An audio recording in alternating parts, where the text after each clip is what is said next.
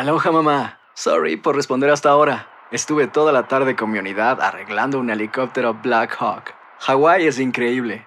Luego te cuento más. Te quiero. Be All You Can Be, visitando goarmy.com diagonal español. Si no sabes que el Spicy McCrispy tiene Spicy Pepper Sauce en el pan de arriba y en el pan de abajo, ¿qué sabes tú de la vida? Para, pa, pa, pa. Cassandra Sánchez Navarro junto a Catherine Siachoque y Verónica Bravo en la nueva serie de comedia original de VIX, Consuelo, disponible en la app de VIX ya.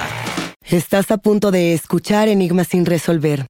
No te olvides de buscarnos en nuestras redes sociales, Instagram y Facebook y YouTube en la página de Euforia Podcast y de escucharnos en la app de Euforia o donde sea que escuches tus podcasts. Advertencia. Este programa contiene casos de crimen apariciones, misterio, conspiración y violencia. El contenido de estas piezas puede ser sensible para algunos miembros del público. Aconsejamos discreción.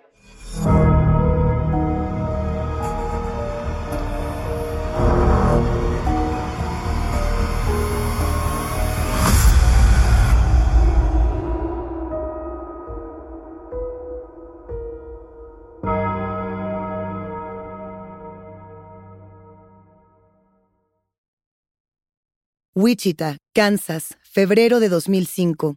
El juez Gregory Waller interroga a Dennis Rather, el presunto asesino BTK.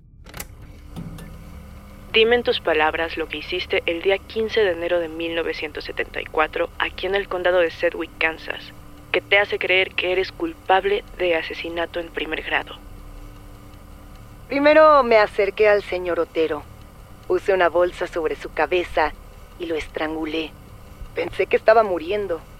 Luego me acerqué y estrangulé a la señora Otero. Pensé que había muerto también. Entonces ahorqué a Josephine y luego fui por Junior y puse la bolsa sobre su cabeza.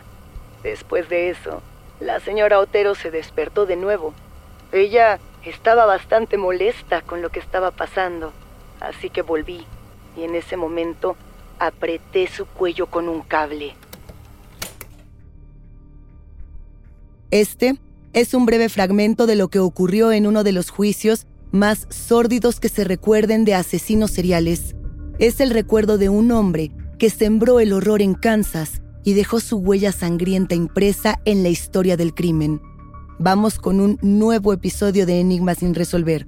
Las tres décadas del asesino B.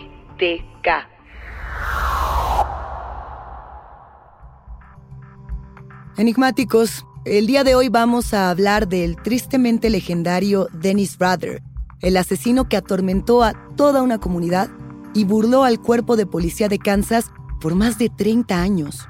Estamos hablando de un caso que fue esclarecido finalmente gracias a la soberbia e insaciable deseo de atención por parte de uno de los criminales más despiadados de la historia así como el descubrimiento de técnicas forenses de ADN que dio el mismo paso del tiempo, y también un archivo .doc.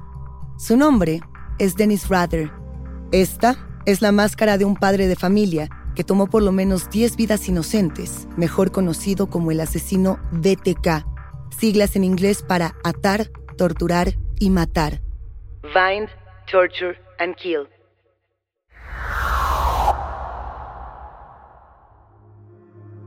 Repasemos el caso. Dennis Rather nace en Pittsburgh, Kansas, el 9 de marzo de 1945. Es el mayor de cuatro hermanos, crece en Wichita. Lo primero que notamos es que cuando es tan solo un niño, ya presenta la tendencia de ser cruel con los animales, un componente clásico en la detección de psicópatas durante la infancia. Al terminar sus estudios en la Wichita Wisland University, pasa cuatro años en la Fuerza Aérea de los Estados Unidos. Sus trabajos van de ser ensamblador en la Coleman Company, un tiempo trabaja también para Cessna, así como agente de seguridad para ADT, esta famosa compañía encargada de instalar alarmas en casas privadas y en comercios. Dennis es muy respetado por su comunidad. Forma parte de la iglesia luterana e incluso es escogido para ser el presidente de la congregación. Por si el cliché no fuera suficiente, Dennis es también líder de una organización scout. En resumidas cuentas, es un héroe para chicos y grandes, un ejemplo para quienes le rodean. Enigmáticos, pensemos en el perfil perfecto de Dennis Rather, un respetado miembro de la sociedad, padre de familia, trabajador del gobierno y líder de la iglesia. Es lo suficientemente inteligente como para mezclarse con su comunidad y evitar ser siquiera sospechoso de los crímenes que comete. Ya hablaremos de su modus operandi, pero anticipamos que selecciona a sus víctimas, las acecha y luego las asesina cruelmente para obtener la esperada y singular satisfacción de sus deseos sexuales. De la misma manera en que se emociona casi de forma infantil por los titulares que anuncian sus actos grotescos, así como los mensajes burlones que él mismo le envía a los medios, también tiene la capacidad de controlar sus impulsos lo suficiente como para frenar repentinamente sus asesinatos y desaparecer antes de que las autoridades puedan acercarse demasiado a su rastro.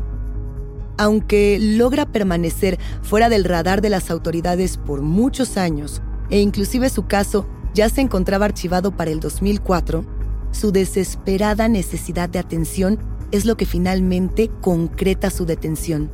Llegaremos a ello, enigmáticos, pero antes, hagamos una línea de tiempo de sus crímenes, o quizá en este caso, una línea de sangre. 15 de enero de 1974. La carnicería de la familia Otero. Rather, un veterano de la Fuerza Aérea con un matrimonio de 28 años, se sumerge en la infamia por primera vez. Elige a la familia Otero como sus cuatro primeras víctimas. Corta la línea telefónica y decide entrar a la casa de East Wichita de Joseph y Julie Otero. Julie es su excompañera de trabajo en la compañía de equipos Coleman. Además de estrangular a ambos padres, Rather mata a dos de sus hijos pequeños. La escena es devastadora. Dennis Rather se ha encargado de describirla una y otra vez para satisfacer su ego y revivir sus pulsiones sexuales.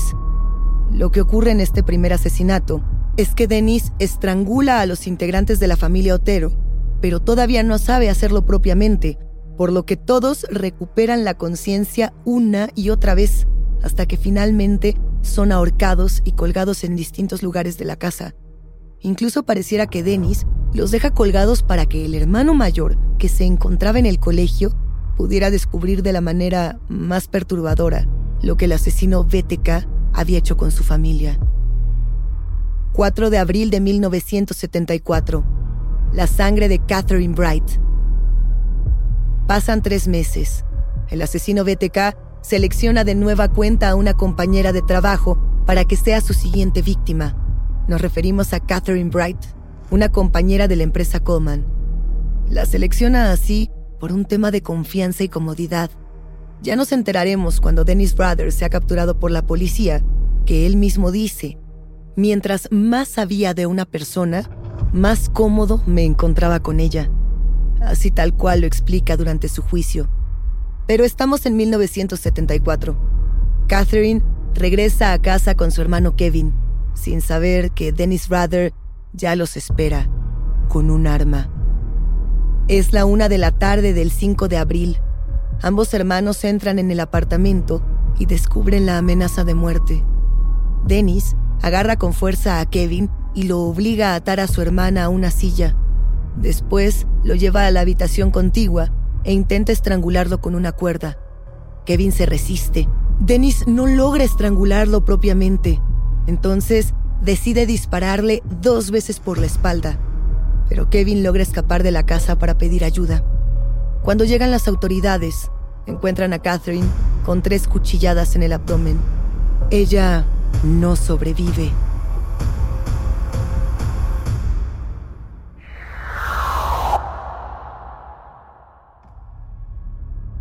Octubre de 1974. La primera carta. La búsqueda por parte de las autoridades comienza, liderada por el jefe de policía Richard Lamunion. Quien tenga información debe comunicarse con la policía de Kansas. Las llamadas comienzan a caer, una tras otra. Por momentos incluso, parece que todo esto es una mala broma. Pareciera que todos quieren ser el asesino BTK. Pero entonces sucede algo fuera de lo común. Luego de que un joven supuestamente confesara haber matado a los Otero junto con sus dos amigos, un editor de The Wichita Eagle recibe una extraña llamada telefónica que lo dirige a un libro de ingeniería mecánica en la Biblioteca Pública de Wichita. Esto sucede así. Como Dennis Rather no soporta que le quiten el mérito de sus actos, llama al teléfono que el periódico The Wichita Eagle había facilitado a la ciudadanía para aportar nuevos datos. Él dice en la llamada que va a dar más información sobre el caso Otero si logran encontrar una carta que él mismo dejó escondida en un libro de ingeniería en la Biblioteca Pública de Wichita. Las autoridades encuentran el libro y la carta, que tenían escrito en mayúsculas El caso Otero. En esta carta, Dennis explica que él era el único autor de los crímenes y que no necesitaban de otros sospechosos. Aquí nace el apodo BTK, siglas en inglés para Vine, Torture and Kill. Dennis escribe, Puesto que los criminales sexuales no cambian su modus operandi, ni pueden hacerlo porque así es su naturaleza, yo no cambiaré el mío. Las palabras claves para mí serán átalos, tortúralos, mátalos, BTK. Ustedes lo verán de nuevo. Estará en mi próxima víctima.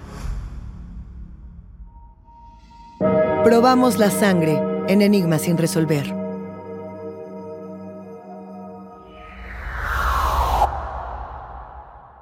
Boost Mobile tiene una gran oferta para que aproveches tu reembolso de impuestos al máximo y te mantengas conectado. Al cambiarte a Boost, recibe un 50% de descuento en tu primer mes de datos ilimitados. O, con un plan ilimitado de 40 dólares, llévate un Samsung Galaxy A15 5G por $39.99. Obtén los mejores teléfonos en las redes 5G más grandes del país. Con Boost Mobile, cambiarse es fácil. Solo visita boostmobile.com. Boost Mobile, sin miedo al éxito. Para clientes nuevos y solamente en línea, requiere AroPay. 50% de descuento en el primer mes requiere un plan de 25 dólares al mes. Aplican otras restricciones. Visita boostmobile.com para detalles. Cassandra Sánchez Navarro junto a Catherine Siachoque y Verónica Bravo en la nueva serie de comedia original de VIX, Consuelo, disponible en la app de VIX ya.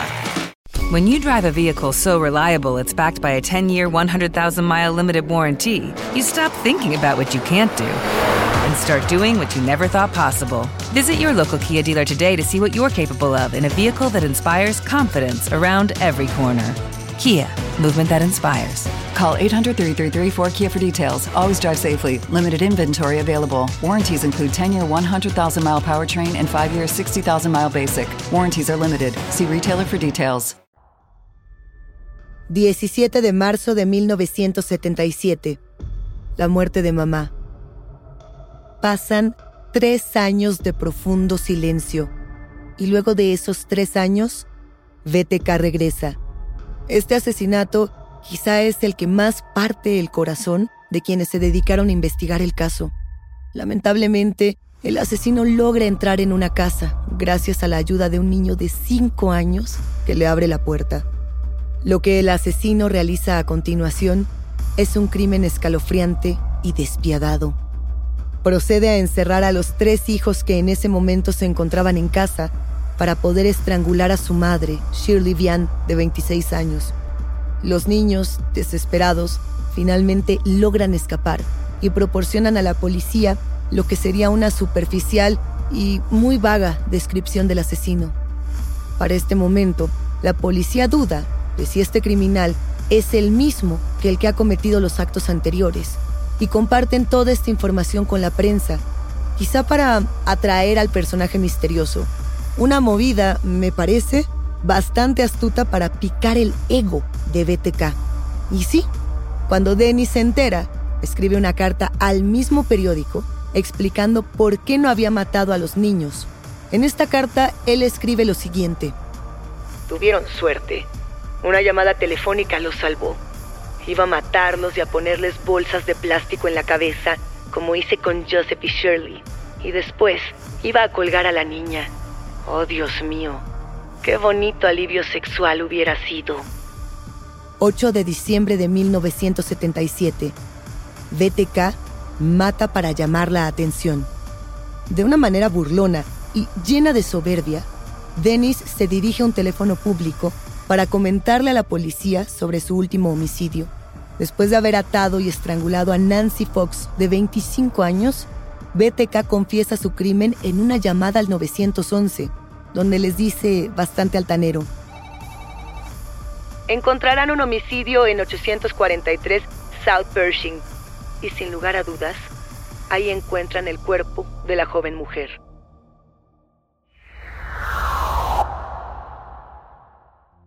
...31 de enero de 1978... BTK quiere su nombre en la prensa nacional. El periódico de Wichita Eagle recibe en este día una tarjeta impresa con un poema. El poema dice: Surely looks, looks, will thou be mine. Que significa algo así como: Risitos, risitos, tú serás mía. Pensando que se trata de un anuncio por el día de San Valentín, un empleado del periódico envía la carta al departamento de anuncios clasificados. Al poco tiempo, la policía descubre que este pequeño poema es una oda de BTK a su sexta víctima, Shirley Vian, cuya muerte en 1977 había sido declarada homicidio sin resolver. BTK quiere que sus versos provoquen pánico público. Quiere ser famoso. Cuando esto no sucede, envía otra carta, pero ahora es una carta de dos páginas a Kaki TV. La carta dice, ¿A cuántas personas tengo que matar antes de que mi nombre aparezca en el periódico o reciba atención nacional? ¿Qué tal un nombre para mí? Ya es tiempo de que me nombren. Tengo siete enlistados y vienen más por venir. Me gustan estos. El estrangulador BTK, el ahorcador de Wichita, el verdugo de Wichita, el fantasma del garrote, el asfixiador. El periódico toma esto como una amenaza directa y elige no publicar esta carta en su totalidad. De hecho, la policía nunca comparte el texto completo de las comunicaciones de BTK con el público. 10 de febrero de 1978. BTK da la cara. Las autoridades no están seguras de revelar la información. ¿Cuál es el efecto que podría generar en la población? ¿Pánico? ¿Ansiedad? ¿Conflicto? ¿Es una buena idea decirle a la comunidad que hay un asesino serial desesperado por atención que los matará a la menor provocación? En una conferencia de prensa, el 10 de febrero de 1978, el jefe de policía, Richard Lamunion, lee fragmentos y describe los muchos horrores que él ya sabía de BTK. Richard Lamunion revela por primera vez la presencia del estrangulador BTK en el área. Sus palabras textuales son, tenemos razones para creer que el individuo tiene la capacidad de matar de nuevo, cosa que imaginarán, enigmáticos, genera terror en las calles.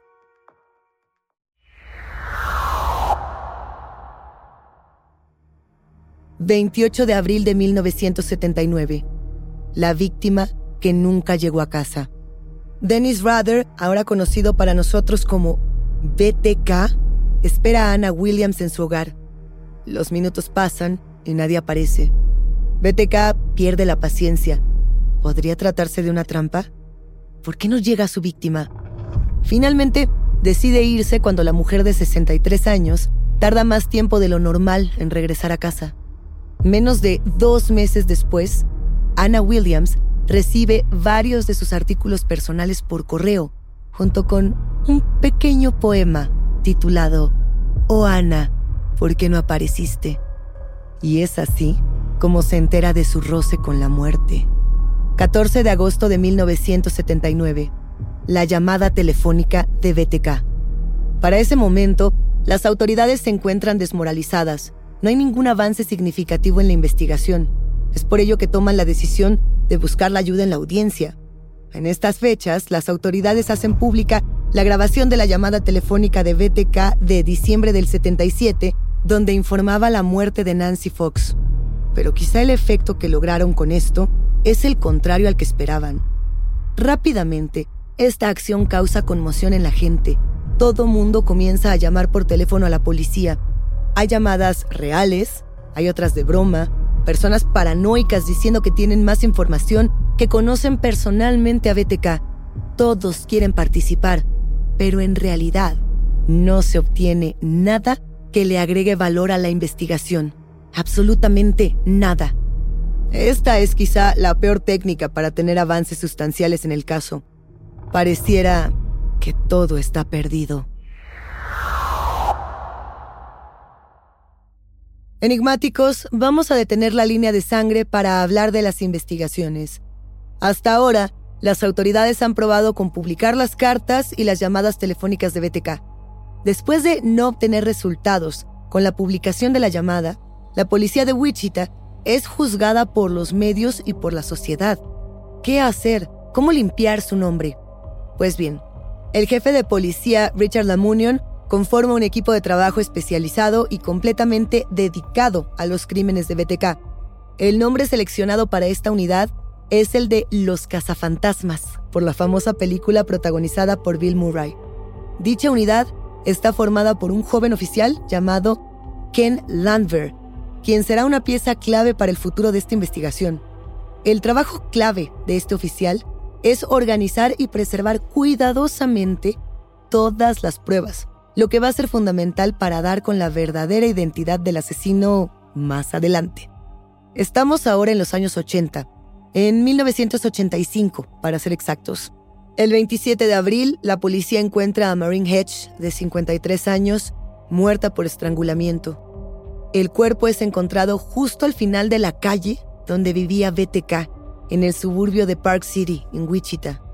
Pero, desgraciadamente, en ese momento, por la poca tecnología que tenían a su disposición, la policía no logra conectar este asesinato con BTK.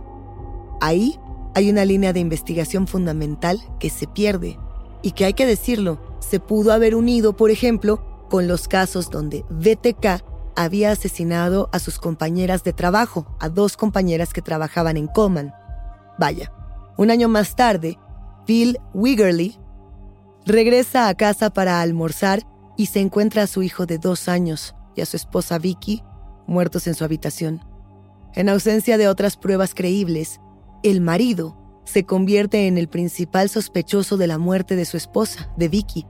Pero en el fondo, todos saben que Bill Wiggerly no es el asesino BTK.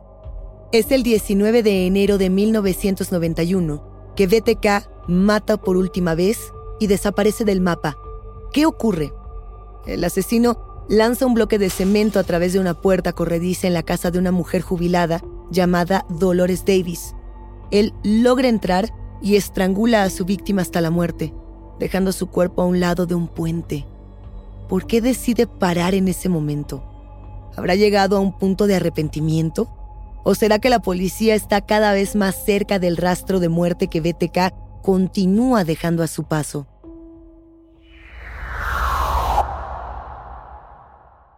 Pasan 30 años enigmáticos. 30. El silencio quizá conduce a la población a la calma, pero nunca al olvido. En 2004, el periódico The Wichita Eagle publica un artículo recordando el terror que BTK ejerció en la década de 1970, y en este artículo sugieren que todos sus crímenes se habían desvanecido de la memoria después de tantos años. ¿Desaparecer de la memoria? ¿En serio? El ego de BTK despierta otra vez y enfurece al leer estas afirmaciones. El 19 de marzo, BTK anuncia su regreso. Un sobre llega al periódico esta vez el sobre está firmado por Bill Thomas Killman. Enigmáticos, aquí les pido que analicemos la inicial de cada uno de los nombres. Bill Thomas Killman es Bind, Torture and Kill, BTK. Este sobre contiene una copia de la licencia de conducir perdida de Vicky Wiggerly, fotos de su cuerpo y la firma distintiva de BTK, junto con un mensaje escalofriante que vincula su asesinato sin resolver con BTK y declara además que el terror de Wichita está vivo. A partir de ese momento, comienza una etapa muy inquietante para el desarrollo de esta investigación. El asesino, que hasta este momento conserva su verdadera identidad en el anonimato, continúa enviando paquetes que afirman que su sed de sangre y fama son cada vez más fuertes. Por ejemplo, Kaki TV recibe un paquete con una identificación falsa, títulos de capítulos para una posible biografía y un crucigrama que incluye las palabras fantasía y merodear. Años después, los especialistas en detectar mensajes encriptados se dan cuenta de que este paquete ya revelaba la dirección del autor de los asesinatos y también las letras Rather se agrupaban alrededor del número 6220, que es la dirección de BTK. Y sí, al parecer, el deseo del asesino de mantenerse presente por más tiempo en las mentes de las personas es imperativo. Para permanecer vigente, Dennis Rather continúa dejando estos paquetes, pero ahora lo hace en lugares públicos, ya no solo a través de los medios de comunicación. Se sabe incluso que un hombre que caminaba por Murdoch Park en Wichita tropieza con un extraño paquete y al abrirlo encuentra la licencia de conducir de Nancy Fox, así como una Barbie con una capucha sobre la cabeza y los brazos atados a la espalda. Llegamos al año 2005. Los tiempos han cambiado, la tecnología ha avanzado y es aquí enigmáticos que un disquete de computadora se vuelve el elemento para dar con Dennis Rather. Así es, un disquete. El ego de BTK está completamente descontrolado, así como su necesidad de atención. Sus cartas son cada vez más provocadoras. En una de sus últimas cartas, él justamente afirma que la policía de Kansas es tan tonta que aunque les envíe un disquete con archivos, no podrían atraparlo. Sin embargo, BTK no podría estar más equivocado. El 16 de febrero de 2005 llega ese disquete a las autoridades, pero lo que debía ser la gran muestra de superioridad de BTK se convierte en su condena. Dennis Rather, convencido de que el disco era irrastreable, no sabe que la policía encuentra un fichero de Microsoft Word borrado en el disco. En los metadatos encuentran dos cosas. Por un lado, el último usuario en modificarlo había sido un tal Dennis, y por otro, la licencia parecía ser de una iglesia luterana. En cuestión de segundos, la policía investiga que el nombre del presidente de dicha organización luterana es Dennis Rather.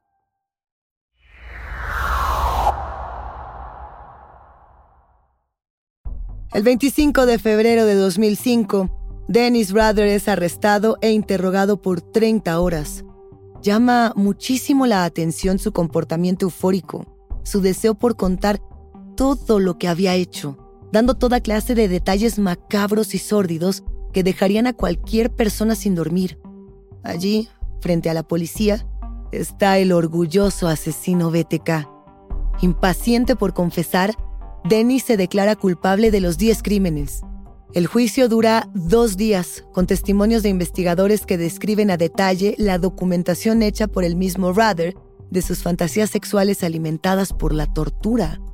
Durante ese par de días se presentan súplicas por parte de las familias de las víctimas y al final del juicio, Rather sí se disculpa. Incluso expresa la esperanza de que las familias algún día lo perdonen. Como BTK comete sus asesinatos antes de que Kansas reintrodujera la pena de muerte en 1994, el 18 de agosto de 2005 recibe una sentencia de 10 cadenas perpetuas consecutivas en prisión, es decir, 175 años sin posibilidad de libertad condicional.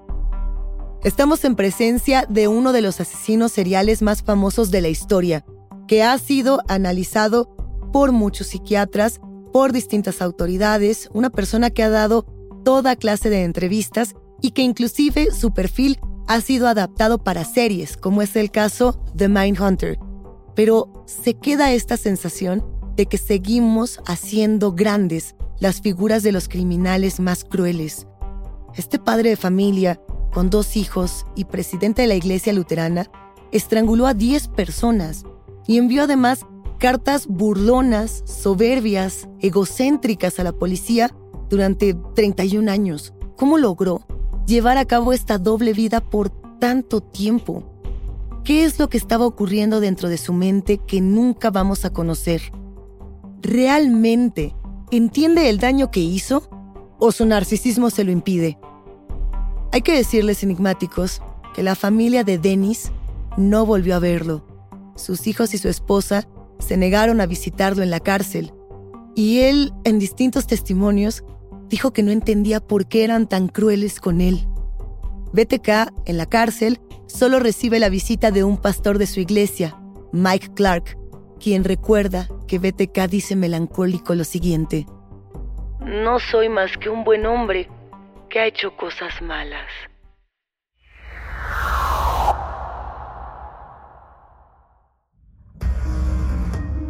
Hasta aquí llegamos con este caso por ahora.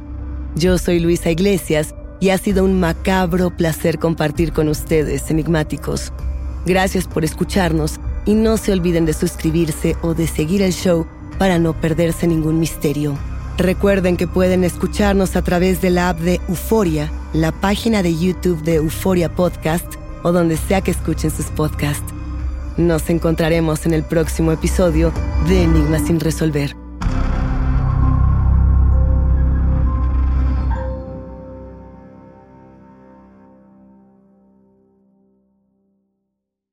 Cassandra Sánchez Navarro junto a Catherine Siachoque y Verónica Bravo en la nueva serie de comedia original de VIX, Consuelo, disponible en la app de VIX ya.